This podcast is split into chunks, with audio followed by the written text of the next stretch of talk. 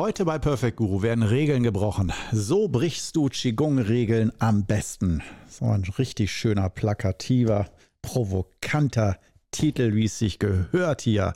Ah, bei Perfect Guru und nur bei Perfect Guru. Nur Korno lehnt sich so weit aus dem Fenster. Kein anderer Lehrer traut sich. So. ja, ähm, Schön, dass du mit dabei bist heute. Äh, und äh, der Titel ist nicht einfach nur irgendwie Clickbait, um dann zu sagen, ja, man soll aber keine Regeln brechen. Nein, es geht heute wirklich mal äh, um all diese Reglements, die ja nicht nur im Qigong vorherrschen, sondern auch bei Yoga, Pilates und vielen anderen Übungsstilen. Das ähm, fängt an bei Regeln, wie genau wir die Übung ausüben. Das heißt auch bis hin zu wirklich Anweisungen, zum Beispiel bei der Grundposition, die Füße schulterbreit voneinander entfernt. Und dann bekomme ich den Kommentar, aber beim Yoga stehen wir hüftbreit. Was ist denn nun richtig? Ja, solche Regeln. Das heißt, da clashen dann auch Regeln aufeinander. Ähm, die man vielleicht mitbringt, weil wir Stile miteinander vermischen, unterschiedliche Schulen oder ganz unterschiedliche Übungssysteme miteinander vermischen. Und selbst wenn wir nichts vermischen und nur ein Übungssystem machen, begegnen wir früher oder später Regeln. Und die haben, wie gesagt, verschiedene ähm, verschieden, verschiedene Charakteristika, diese Regeln. Einmal würde ich sagen, gibt es die Regeln, die direkt zu der Übungsanleitung dazugehören. Beispiel war eben die Grundposition, wie, wie breit die Füße voneinander entfernt oder wenn man die Arme hebt, wie hoch hebt man die Arme, an welcher Stelle. Das heißt wirklich eine exakte Übungsanleitung. Da kann man ja auch sagen, das sind Regeln, dass man sich nicht irgendwie bewegt oder jeder nur nach eigenem Gefühl, sondern dass wir uns auch gegen das eigene Gefühl für die Regel entscheiden. Das heißt, bleiben wir bei der Grundposition im Stehen, dass es sein kann, dass dich der Lehrer korrigiert, dich schulterbreit hinstellt und dein Gefühl ist aber, du stehst zu breit oder zu eng. Und du sagst dann, das fühlt sich jetzt für mich nicht gut an. Ich finde diese Übung nicht gut. Mein Gefühl sagt mir, ich sollte jetzt anders stehen. Und wenn der Lehrer dann sagt, nee, folge bitte mal dieser Regel und gewöhn dich daran, oder mach das ein paar Mal so, auch wenn es sich nicht für dich richtig anfühlt oder gut, dann sind schon viele raus. Weil sie sagen, nee, mein Gefühl ist wichtiger als irgendeine Regel oder ein Reglement. Und ähm, da würde ich dann sagen, gibt es gewisse Stellen, bei den fünf Übungen sind das zum Beispiel, ist das die genaue Übungsanleitung, wo ich sagen würde, nee, Freundchen und Freundin, ähm, mach mal lieber echt nach der richtigen Anleitung und da begegnest du deinem eigenen Ungleichgewicht. Das heißt, ähm, da ist schon mal die eigene, die erste Schwierigkeit, dass wenn wir nur nach unserem Gefühl gehen, was sich richtig und gut und entspannend anfühlt, bleiben wir normal im alten Muster, körperlich, geistig, meistens. Klar, durch Entspannung können wir auch das Herz manchmal öffnen und durch Wohlgefühl und Wellness, das heißt nicht, dass da nichts passiert. Manchmal ist genau das nötig, dieser Wellness, dieses Wellness-Gefühl, dieses optimale Zufriedenheits- und Entspannungsgefühl, dass sich das Herz mal wieder öffnen kann, mal wieder neue Eindrücke entstehen, bittere Lebenserfahrungen, dass wir die loslassen können, verdauen können. Ja, Wellness ist wichtig. 100 Prozent. Aber es ist aus meiner Sicht und auch im Sinne vom Wudang Qigong, wie ich es kennengelernt habe, ähm, wichtiger, das eigene Gefühl weiterzuentwickeln und auch zu vertrauen, wenn da eine Übungsanleitung ist. Und da fühlt sich einiges am Anfang nicht angenehm, nicht stimmig, nicht energetisch an, dass wir nicht immer die Schuld auf die Übung schieben, von wegen, ah, die Übungen passen nicht zu mir, die Übungen sind schlecht, die Übungen, ich bin gut, die Übungen sind schlecht. Ja, sondern das mal umdrehen und sagen, was ist, wenn diese Übungen Ausdruck von Gleichgewicht sind und ich in den Übungen mit meinem Gleichgewicht bzw. Ungleichgewicht konfrontiert werde. Das heißt, die halten mir einen Spiegel vor und überall, wo ich mich nicht wohlfühle, sind nicht die Übungen nicht okay, sondern ich selbst bin da nicht im Gleichgewicht oder schief gewachsen oder fühle mich irgendwie äh, so, natürlich als ich selbst, aber äh, fühle mich da unwohl. Das heißt, Gleichgewicht und Gesundheit Alleine die Körperhaltung, wir bleiben bei der Grundposition, kann sich, wenn du richtig hingestellt wirst, zum Beispiel auch die Füße genau parallel und nicht leicht geöffnet, V-förmig, kann sich das für viele am Anfang als Unwohlsein äußern oder als das fühlt sich nicht richtig an. Und was soll man dann damit machen?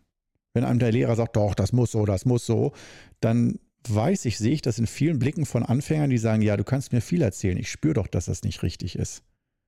Habe ich, ich mein Gefühl geht doch drüber, das ist doch wichtiger, das ist meine Körperweisheit. Dabei ist das, das wird ganz oft verwechselt, keine Körperweisheit, sondern Körpergewohnheit. Oh, darüber, allein darüber sollte ich eigentlich schon, ah, nicht sollte, muss. Warte, ich muss jetzt hier die, die Zeit nutzen, um äh, während ich diesen Podcast mache, mir es aufzuschreiben, mache ich ein YouTube-Video drüber. Also Körper, Körperweisheit wird mit Körpergewohnheit verwechselt.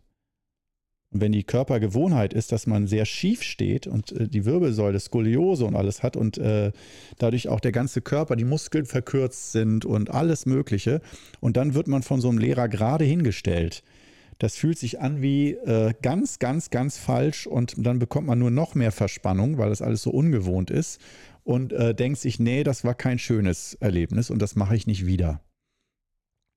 Und ähm, um da schon mal so eine kleine Lösung zu geben zu diesen äh, Regeln, ja, sollen wir die dann beachten? also die Übung genau nach Regeln ausführen oder sollen wir diese Regeln brechen, damit wir uns wohler fühlen und überhaupt bereit sind, diese Übungen zu machen? Da würde ich alleine äh, normalerweise sagen, geh nach den Regeln. Das ändert sich normal immer nach ein paar Tagen, dass man sich daran gewöhnt, an die Körperhaltungen, an die korrekten Körperhaltungen. Und äh, dass es dann nicht um das subjektive Empfinden geht, auf das man hören soll, sondern eher das Körpergefühl wahrnehmen, natürlich auf den Körper hören, aber eher das als Konfrontation sehen, als direkte Konfrontation mit dem eigenen Ungleichgewicht. Gesundheitlich, psychisch, auf allen Ebenen. Das ist, wenn du die fünf Übungen machst. Und deswegen kann man dann nochmal sehen, wenn es da von den fünf Übungen Übungen gibt, die deine Lieblingsübungen sind und Übungen, die du überhaupt nicht magst, und die hat eigentlich jeder, kannst du dir nochmal die Frage stellen, welche Übung von deinem Gefühl die schönste ist, aber welche Übung auch die wichtigste ist.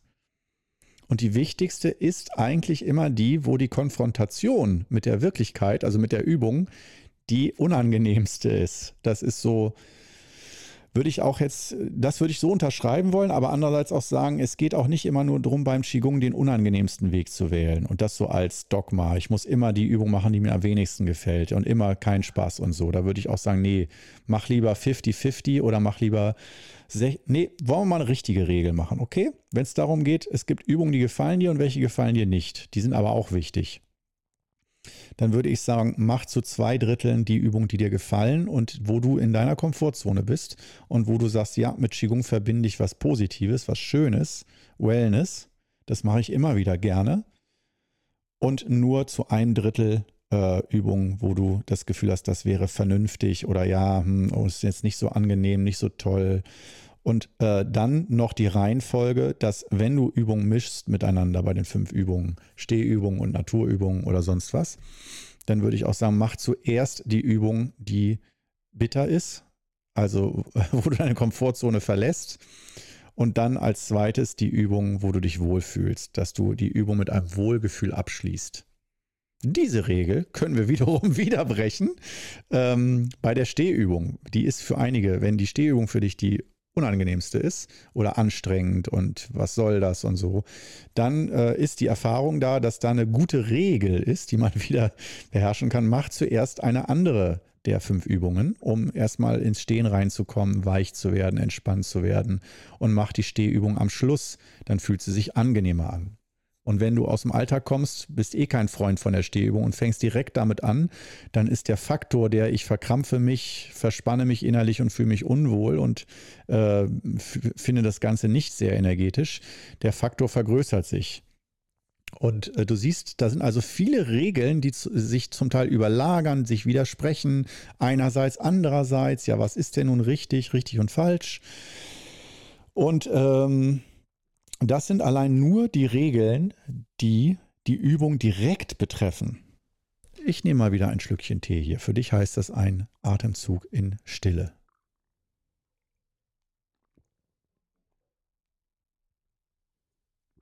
Ah, herrlich. Wunderbar.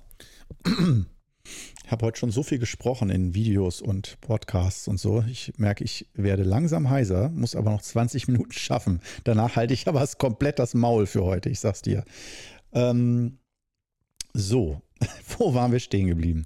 Das sind jetzt nur die Regeln gewesen für äh, die wirkliche Übungsanleitung. Also soll ich der Anleitung genauso folgen oder soll ich mir ein bisschen so doch meine eigenen Regeln machen, damit ich mich wohlfühle? Da würde ich sagen, auf Dauer gewöhne ich dran an die Originalregeln. Dass auch wenn du wüsstest, wie du es dir besser, gemütlicher einrichten kannst. Das ist erstmal das eine. Aber das andere ist in Absprache mit einem guten Lehrer, wenn du merkst, wenn ich die Übung jetzt genauso mache wie gesagt, zum Beispiel stehen wir einen Baum, du sagst 10 bis 15 Minuten ist optimal, 30 Minuten ist am besten eigentlich, aber 10 bis 15 ist für den normalen Alltag schon super, aber schaffe ich nie. Ich schaffe zwei Minuten, drei Minuten höchstens. Gibt es auch viele Kommentare, die das, da unter, äh, auf YouTube unter den Videos sind. Da wird oft von zwei, drei Minuten gesprochen. Und das dann äh, das schon absolut maximal Ding. Danach geht gar nichts mehr. Ähm, wo ich da als Lehrer auch die Wahl habe. Entweder ich kann sagen, nee, dann hat das keinen Wert. Dann, äh, du musst 10 bis 15 Minuten machen. Du musst den Regeln entsprechen. Dann, was passiert dann? Dann findet die Übung gar nicht statt, weil derjenige sagt, nö, so eine Überforderung, das kann ich nicht. Ich kenne mich. Kann ich nicht. Das heißt, bei den Regeln geht es auch darum, kenne dich selbst und wenn du die Regeln unbedingt brechen, anpassen musst, zum Beispiel die Übungslänge von Stehen wie ein Baum, dann sei dir dessen bewusst und du darfst stolz drauf sein, dass du dich selbst kennst und auf dich eingehst, aber sei bitte auch stolz drauf, dass du versuchst, dich in die Richtung zu bewegen. Das heißt ja nicht, dass du ein Leben lang immer nur schaffst, drei Minuten zu stehen, ähm, sondern du kannst es ja trainieren. Du kannst dich in eine Richtung bewegen und dass du dich abholst von wo du stehst zum Beispiel Grundposition äh, wirst du immer wieder korrigiert von deinem Lehrer oder Übungsleiter, äh, dass du breiter stehen sollst und du stehst von dir aus gesehen immer zu eng. Dann kannst du dich da auch langsam dran gewöhnen innerhalb von Wochen und Monaten und musst das nicht sofort alles richtig machen, in Anführungsstrichen, wenn dich das überfordert. Und Überforderung heißt für mich, dass du die ganze Zeit bei der Übung und einen großen Teil während der Übung abgelenkt bist, weil du nur daran denkst, an diese Regel oder diesen Aspekt, der dir jetzt gerade nicht gut tut. Sprich, dein Lehrer ist von deinem Gefühl viel zu langsam oder viel zu schnell und du hast einen ganz anderen Rhythmus und du kannst, du versuchst da mitzuhalten, aber denkst die ganze Zeit zwangs, zwanghaft an nichts anderes als an das Tempo der Übung und dass das gar nicht für dich passt.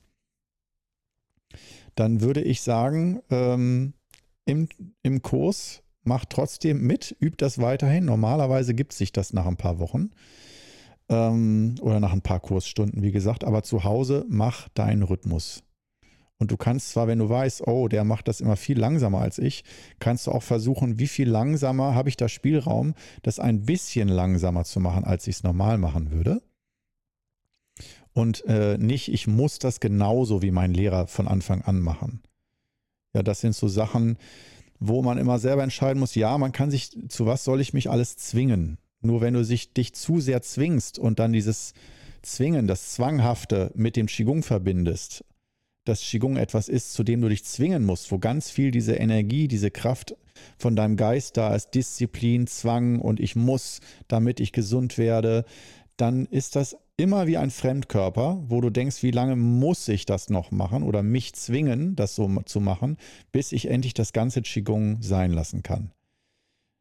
Eine Herzverbindung zum Qigong, eine echte Ich liebe Qigong, dieses Übungsgefühl, das muss sich einstellen, über kurz oder lang. Das muss nicht in der ersten Stunde da sein, aber das in der ersten Stunde muss das Interesse da sein. Ich habe äh, Interesse, dieses Abenteuer zu beginnen, das Qigong-Abenteuer.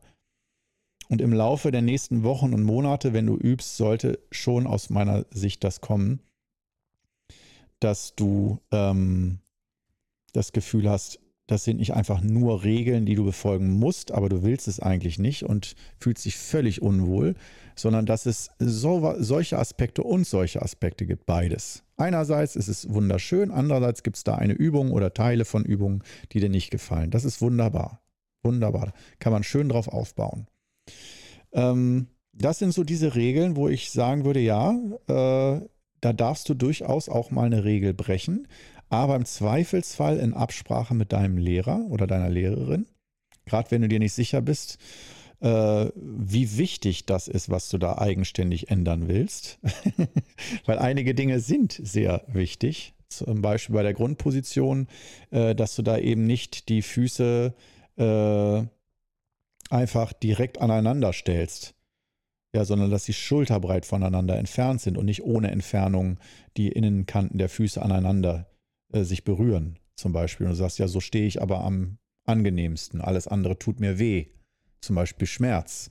Ja, wenn dir gewisse Positionen wehtun, kann ja auch die Frage sein, hey, hallo, das ist doch eine Entspannungsübung.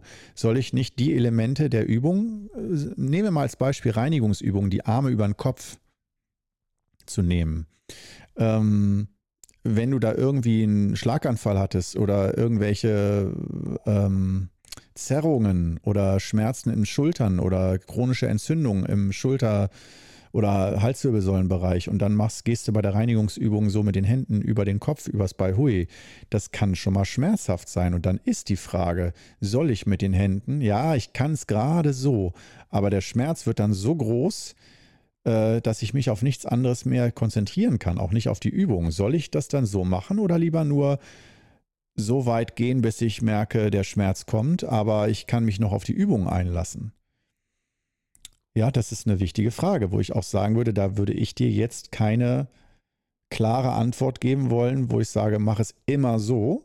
Im Zweifelsfall probier beides aus und schau dann nach der Übung oder probier beides jeweils drei Tage aus.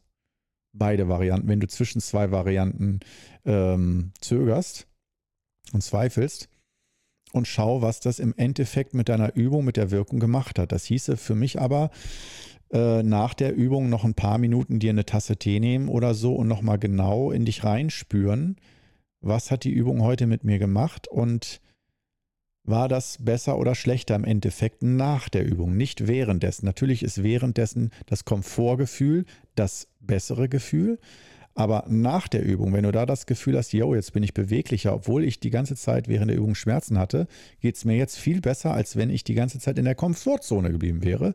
Siehst du, so kannst du dir dann selber Fragen beantworten. Wie mein Meister auch früher als Standardantwort auf fast alle solcher Fragen hatte, äh, die, die Standardantwort gegeben hat, muss selber Forschung machen, bitte. Junger Mann muss selber Forschung machen. Und später kannst du mir deine Forschungsergebnisse dann geben aber du bekommst von mir diese Frage nicht beantwortet. Manchmal hat er Fragen konkret beantwortet, aber umso häufiger, wo ich manchmal ganz am Anfang, als ich ganz junger Schüler bei ihm war, so Ende der 90er, Anfang Nuller Jahre, äh, ich schon manchmal das Gefühl hatte, weiß der das überhaupt selbst? So ganz böser Gedanke. Ist der überhaupt ein guter Meister? Äh, der könnte doch da eben mal diese Frage beantworten und immer diese abweisende Antwort, äh, diese unlustige Antwort, äh, muss selber Forschung machen, musst du selber herausfinden, musst du selber wissen, wie du es machst. Ähm, wozu hat man denn dann einen Lehrer, wenn er einem keine Fragen beantwortet und einem keine Sicherheit gibt? Aber er wollte einem eher die Sicherheit geben und äh, die Inspiration selber zu ergründen, wie Körperhaltungen wirken oder auch wie es wirkt, wenn du eigenständig deine Übung veränderst. Und nochmal, um das Ganze nochmal ein Fazit drunter zu packen, im Zweifelsfall ganz klar, mach die Übungen nach Anleitung, soweit es geht. Regeln ändern soll nicht, dass jeder jetzt fragt, wann ändere ich die Regel irgendwie, wie sich dann energetischer anfühlt. Da geht zu viel Zeit und Energie mit verloren, äh, die wir benutzen könnten, um in die Tiefe zu gehen mit den korrekten fünf Übungen des Wudang Qigong. Und korrekt meint die korrekte Anleitung der Übung, die zum Beispiel auf YouTube auch zu finden ist oder im 15-Tage-Gratiskurs. Ähm, auf Podia gratis gibt es das aber nur, wenn du den Link aus YouTube-Videos benutzt. Ähm, so, das wäre die Geschichte. Aber jetzt haben wir ja noch zehn Minuten Zeit und äh, diese zehn Minuten, äh, da erweitern wir jetzt das Paket noch und ähm, gehen noch einen Schritt weiter. Und zwar, äh, es gibt ja nicht nur die Übungsregeln, sondern es gibt ja auch Lebensregeln vom Qigong. Ähm, das heißt, dass äh, zum Beispiel mein Meister gefragt wird, ähm, wann sollte man ins Bett gehen? Wie sollte man sich ernähren? Äh, wenn man, wenn Mann und Frau eine Partnerschaft haben, wie sollten die miteinander umgehen? Gibt es da Regeln, die so der, der chinesischen Philosophie entsprechen, so nach Yin und Yang-Prinzip? Fünf Elemente, fünf Wandlungsphasen. So diese ganzen äh, Philosophien und Weisheiten aus äh, der chinesischen Kultur von ganz früher aus dem Daoismus oder auch Buddhismus oder auch ohne Religion, einfach äh, diese Prinzipien, die wir haben, ähm, kann man die oder sollte man die anwenden? Und da gibt es auch zahllose Regeln. Ich nenne nur einige Beispiele. Diese Regel zwischen eigentlich um 9 Uhr abends ins Bett zu gehen für einen Biorhythmus, spätestens um 10 ähm, ja, da kann man, da wie viele Leute versagen. Wer sagt dann, ja, ich gehe auch immer um 9 Uhr ins Bett. Und nicht, weil ich am nächsten Tag früh arbeite, sondern nö, mache ich so von meinem Gefühl, für meine Gesundheit. Das ist halt so mein Biorhythmus, 9 Uhr ins Bett, ne? Da würde ich mal sagen, die meisten in unserer Kultur sagen eher, äh, nein, da beginnt mein Feierabend erst richtig. ähm, ja, ich denke, die meisten im Schnitt gehen so äh, elf, halb zwölf, zwölf ins Bett. Das ist, glaube ich, so ungefähr der äh, Bundesdurchschnitt, meine ich. Und ähm, dann geht es weiter mit den Regeln. Was soll ich essen? Ja, die ganz große Frage für Qigong-Leute, Gesundheit. Vegan, vegetarisch oder Carnivore? Ja, wie viel Fleisch? Ja, nein, Milchprodukte und so weiter und so fort. Äh, ja oder nein? Und nicht jetzt, wir lassen mal das äh, ethische Ding mit Massentierhaltung und allem äh, weg und gehen mal nur in die gesundheitliche Richtung. Ja, das, allein das ist schon viel. Ähm, was ist da richtig und falsch? Und äh, ist da, also ist es überhaupt richtig, wenn uns da ein Meister Regeln gibt zur Orientierung? Weil jede Regel, jetzt kann man ja nochmal fragen, wofür ist die Regel da? Die ist aus meiner Sicht letztendlich dafür da, um dir Zeit zu ersparen und Umwege zu ersparen. Dass du direkt die Dinge so angehst und machst, dass ein erwünschter Effekt, zum Beispiel mehr Gesundheit, mehr inneres Gleichgewicht, mehr Zufriedenheit, mehr geistige Öffnung, mehr Erleuchtung, was auch immer, dass du da möglichst schnell hinkommst, weil wir sehen, dass unsere Lebenszeit begrenzt ist und wir nicht wissen, wie lange wir leben. Und äh, wenn wir unendlich viel Zeit hätten, dann wäre es wahrscheinlich nicht nur sinnvoll, sondern nötig, dass wir uns bei jedem Schritt möglichst viele Fehler erlauben und äh, möglichst viele Dinge und äh, viel, viele Dinge falsch machen, Umwege gehen und so weiter, weil es ist ja alles unendlich. Aber äh, wenn das Leben so echt so krass endlich ist, also nicht das Leben, aber unsere Identität. Ja, also du weißt, was ich meine. Man kann vom spirituellen Standpunkt immer sagen, äh, es gibt keinen Tod. Das Leben ist ewig und es formt sich nur um und so weiter. Und die Atome verändern sich äh, oder die Zusammensetzung der Atome verändert sich, aber bla bla bla. Wissen wir alles. Aber äh, ich meine jetzt mal, das ist jetzt so immer die absolute äh, Realität gegen die relative Realität. Die absolute Realität ist dieses, es gibt kein Tod, äh, es gibt nur Veränderung von Form und Geist und so weiter. Ja, ja. Äh, aber die relative Realität ist eben die, wo wir Personen sehen, die krank werden, sterben, alt werden und so weiter, wo wir uns sehen als Wesen, die endlich sind und äh, dass deine Person mit allem, was du da verknüpfst, nicht für immer und ewig genauso fort existieren wird wie jetzt. Allein das Alter macht dich schon zu anderen Personen, ähm, was ich auch selbst an mir immer mehr merke, dass da einiges gleich bleibt und die Identität wird so einigermaßen gewahrt. Wer ist Korno? Aber das Alter, und ich bin 43 und spreche schon von Alter, das Alter macht ganz viel mit einem und verändert einen aus meiner Sicht, äh, bis hin, dass ich das Gefühl habe, ich bin wie eine andere Person, äh, fälle Entscheidungen ganz anders als früher noch und so. Und das kann man als Reifen bezeichnen, aber auch fast schon als Identitätswechsel zum Teil. Ähm, aber wo wir bei diesen Regeln eben wären und inwiefern soll man dann diesen äh, relativen Regeln folgen, äh, wenn man aus der absoluten Wahrheit sagen kann, du kannst gar nichts falsch machen in deinem Leben. Alles ist richtig. Im Universum gibt es keinen Fehler. Das ist die absolute Wahrheit. Äh, ja, das ist das Totschlagargument. Da kann man nichts entgegensetzen bei jedem Gespräch, aber da sieht man dann halt die Leute mit den Augen rollen, ja, weil wir natürlich uns nicht nur mit Totschlagargumenten äh, unterhalten wollen, sondern auch mal in relative äh, Welten reingehen, Erfahrungswelten und pragmatische Welten. Und ähm, da ist es dann halt doch wichtig. Können wir ein paar Regeln mehr haben? Können die uns nicht helfen? Können die uns nicht dafür sorgen, dass wir uns besser orientieren können im Leben, dass wir nicht so viel zweifeln müssen, dass uns Entscheidungen mal abgenommen werden, damit wir nicht immer uns selbst die Frage stellen müssen, muss ich jetzt äh, pupsen oder rülpsen, muss ich jetzt links oder rechts lang gehen, muss ich jetzt diesen äh, Weißkohl hier essen oder ist es Zeit für Möhrchen oder so? Kann da nicht mehr einfach jemand sagen, jetzt ist Sommer, da musst du Möhren essen oder jetzt ist Winter, da musst du Kohl essen, das ist besser, sodass ich weniger Entscheidung habe und mehr Sicherheit. Und da denke ich, ist das Bedürfnis ganz, ganz wichtig. Dass wenn du zum Beispiel ein Bedürfnis hast nach ganz vielen Regeln und somit nach Sicherheit und nach äh, also je mehr Bedürfnis du nach Regeln hast, kann man eigentlich sagen, umso mehr, das ist jetzt eine ganz steile These, äh, hast du oft ein Problem mit Nierenski. Das heißt zu wenig Nierenski, zu viel Angst, zu viel Unsicherheit und dann das Bedürfnis nach Sicherheit. Das gründet meistens auf einer, einen blockierten oder zu schwachen Nieren-Chi. Wenn du starkes Nieren-Chi hast und dann noch eine starke Gallenblase, in der Gallenblase sitzt so die Entscheidungskraft, ähm, wenn die Gallenblase blockiert ist, dann ist es eher, ich weiß nicht, nee, ich guck mal, ich rufe die später zurück, ich muss alles immer noch sacken lassen. Und wenn du direkt immer sagen kannst, nein, ich weiß, wer ich bin, ich weiß, wie ich mich fühle und kann im Live-Ticker dir direkt sagen, komme ich in einer Woche zu diesem Event oder nicht ähm, oder habe ich jetzt Lust auf ein Eis oder auf äh, ähm, einen Spanferkel oder auf sonst was? Wenn du das sofort aus der Pistole geschossen sagen kannst, dann ist die Wahrscheinlichkeit hoch, dass du äh, ein starkes Nierenski hast. Ähm, oder beziehungsweise da eine Gewohnheit eines starken Nierenschieß und äh, dass deine Gallenblase auf einer gewissen Ebene gut funktioniert. Das heißt nicht, dass alle im Umkehrschluss, alle, die sich schnell entscheiden, immer gesunde Nieren haben. Ja, das darf man nicht vergessen.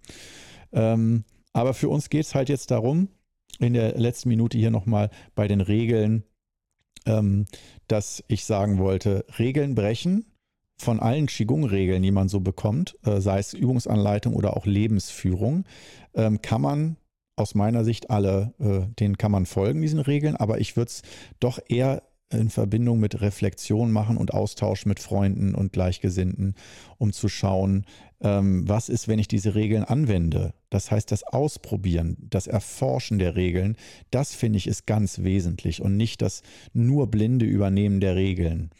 Ähm, das kann man zwar bis zu einem gewissen Punkt auch machen, aber wenn man ernsthaft an Qigong interessiert ist und am eigenen Gleichgewicht, an der eigenen Gesundheit, würde ich sagen, nimm die Regeln immer als ersten Ausgangspunkt und als Orientierung, um anzufangen. Und ich würde sagen, in Absprache mit deinem Lehrer, wenn du Vertrauen hast, dass der Ahnung hat von seinem Fach und Ahnung hat von diesen Regeln und die auch vernünftig einsetzt, die Regel, pragmatisch, in den, also alltagsfreundlich, alltagstauglich, dass äh, dann in Absprache mit dem Lehrer Regeln geändert, geändert werden. Aber nicht einfach nur, gerade als Anfänger, nur einfach nach dem Gefühl Regeln ändern, weil dann die Gefahr immer da ist, dass du ähm, in deiner Komfortzone bleibst. Und die Komfortzone ist wunderschön, aber manchmal sollten wir sie leider verlassen, um ein gewisses neues Level an Gesundheit und Gleichgewicht zu entwickeln. So, ganz schlauer Spruch am Schluss. Gähn. Schön, dass du mit dabei warst heute wieder. Wie man Qigong-Regeln richtig bricht. Das war heute das Thema. Und ich freue mich drauf, dich hoffentlich im nächsten Podcast wieder begrüßen zu können. Ciao.